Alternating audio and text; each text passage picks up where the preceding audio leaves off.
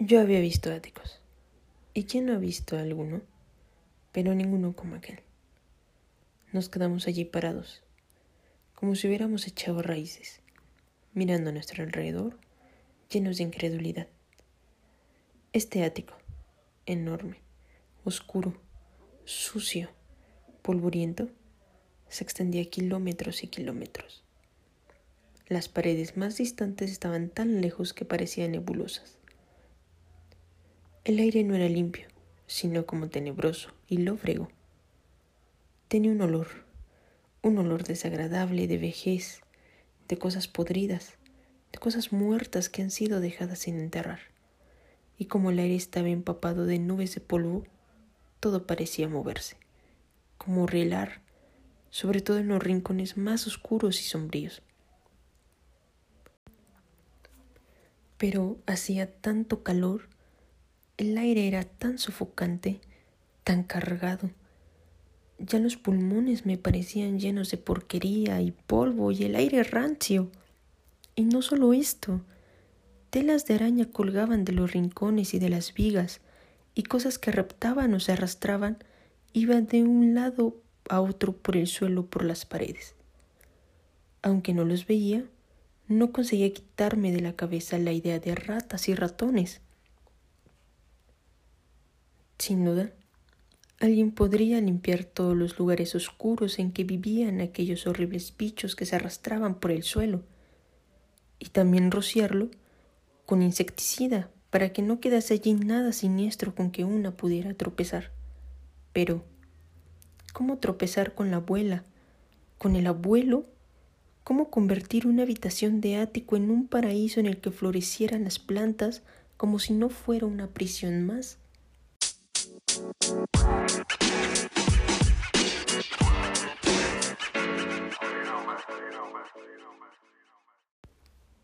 Hola, bienvenidos al segundo episodio de Cazadores de Libros. Mi nombre es Jim y en esta ocasión les hablaré del libro Flores en el Ático, escrito por V.C. Andrews, la cual no sé si considerarla una de las mejores o peores autoras de su época por todo el sufrimiento y corajes que hice al leer esta novela. Esta historia es el primer libro de la saga Ganger.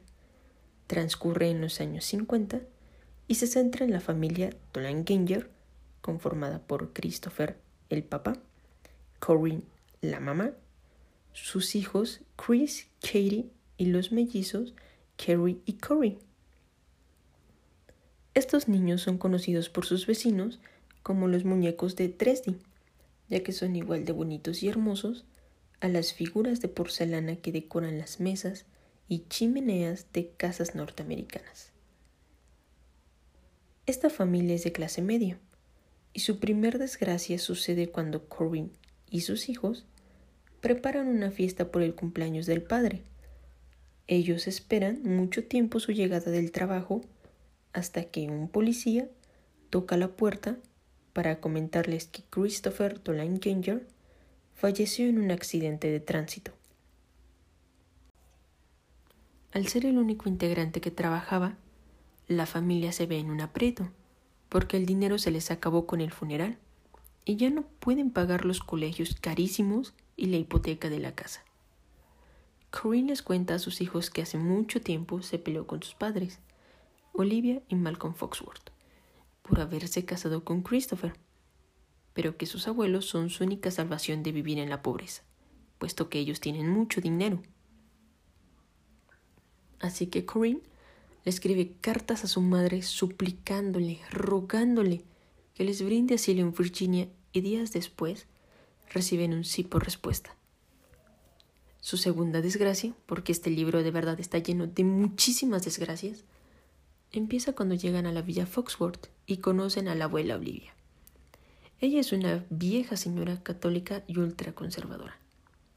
La abuela los conduce hacia la habitación más alejada de la casa. Le dice a Corinne que sus hijos abominables dormirán ahí, que niños y niñas deben acostarse en la misma cama para evitar tocamientos sexuales, cambiarse de ropa dentro del baño y usarlo individualmente. También les indica que subirá una vez al día, a dejarle suficiente comida para que ellos la dividan en desayuno, comida y cena, y que si ella los descubre haciendo ruido o cualquier otro tipo de cosa, los castigará de la peor forma. Al escuchar todas estas reglas, Carrie y Chris se aterran y perciben el odio que les tiene la abuela. Su madre Corinne les dice que pues no se preocupen porque en una o dos semanas a recuperar el cariño y confianza de su abuelo. Y ese día les presentará a sus nietos para que cada uno pueda regresar al colegio. Básicamente les llena la cabeza con un futuro prometedor, lleno de lujos, pero lo que los muñecos de 3D no imaginan es que pasarán muchísimos años para que ellos vuelvan a poner un pie fuera de esa habitación. Ahora bien, los puntos positivos de leer Flores en el ático es que los capítulos son muy cortos, están llenos de diálogos, contiene pocas descripciones innecesarias y repetitivas, lo cual te hace sentir un personaje más de la historia. Aparte, este libro está lleno de rencor, traición, amor, abandono e ilusiones que pasan los hermanos. Y en muchas situaciones te darán ganas de meterte dentro para golpear a ciertos personajes de la historia, porque de verdad es que no, está lleno de... Está lleno de muchas maldades, traiciones, maltrato, no es horrible.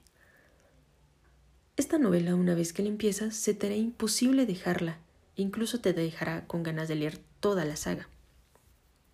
Y bueno, el único punto negativo que le encuentro es que te provocará tanto coraje con el final que querrás tirarlo a la basura, pisotear el libro, no volverás a ver jamás de él por un tiempo, pero como ya lo comenté, es prácticamente imposible. Hasta que llegó el segundo capítulo de Cazadores de Libros. Se despide de ustedes Jim y recuerden seguirnos en Instagram arroba Cazadores de Libros y si tienen alguna recomendación eh, pueden mandárnosla por mensaje. Hasta la vista.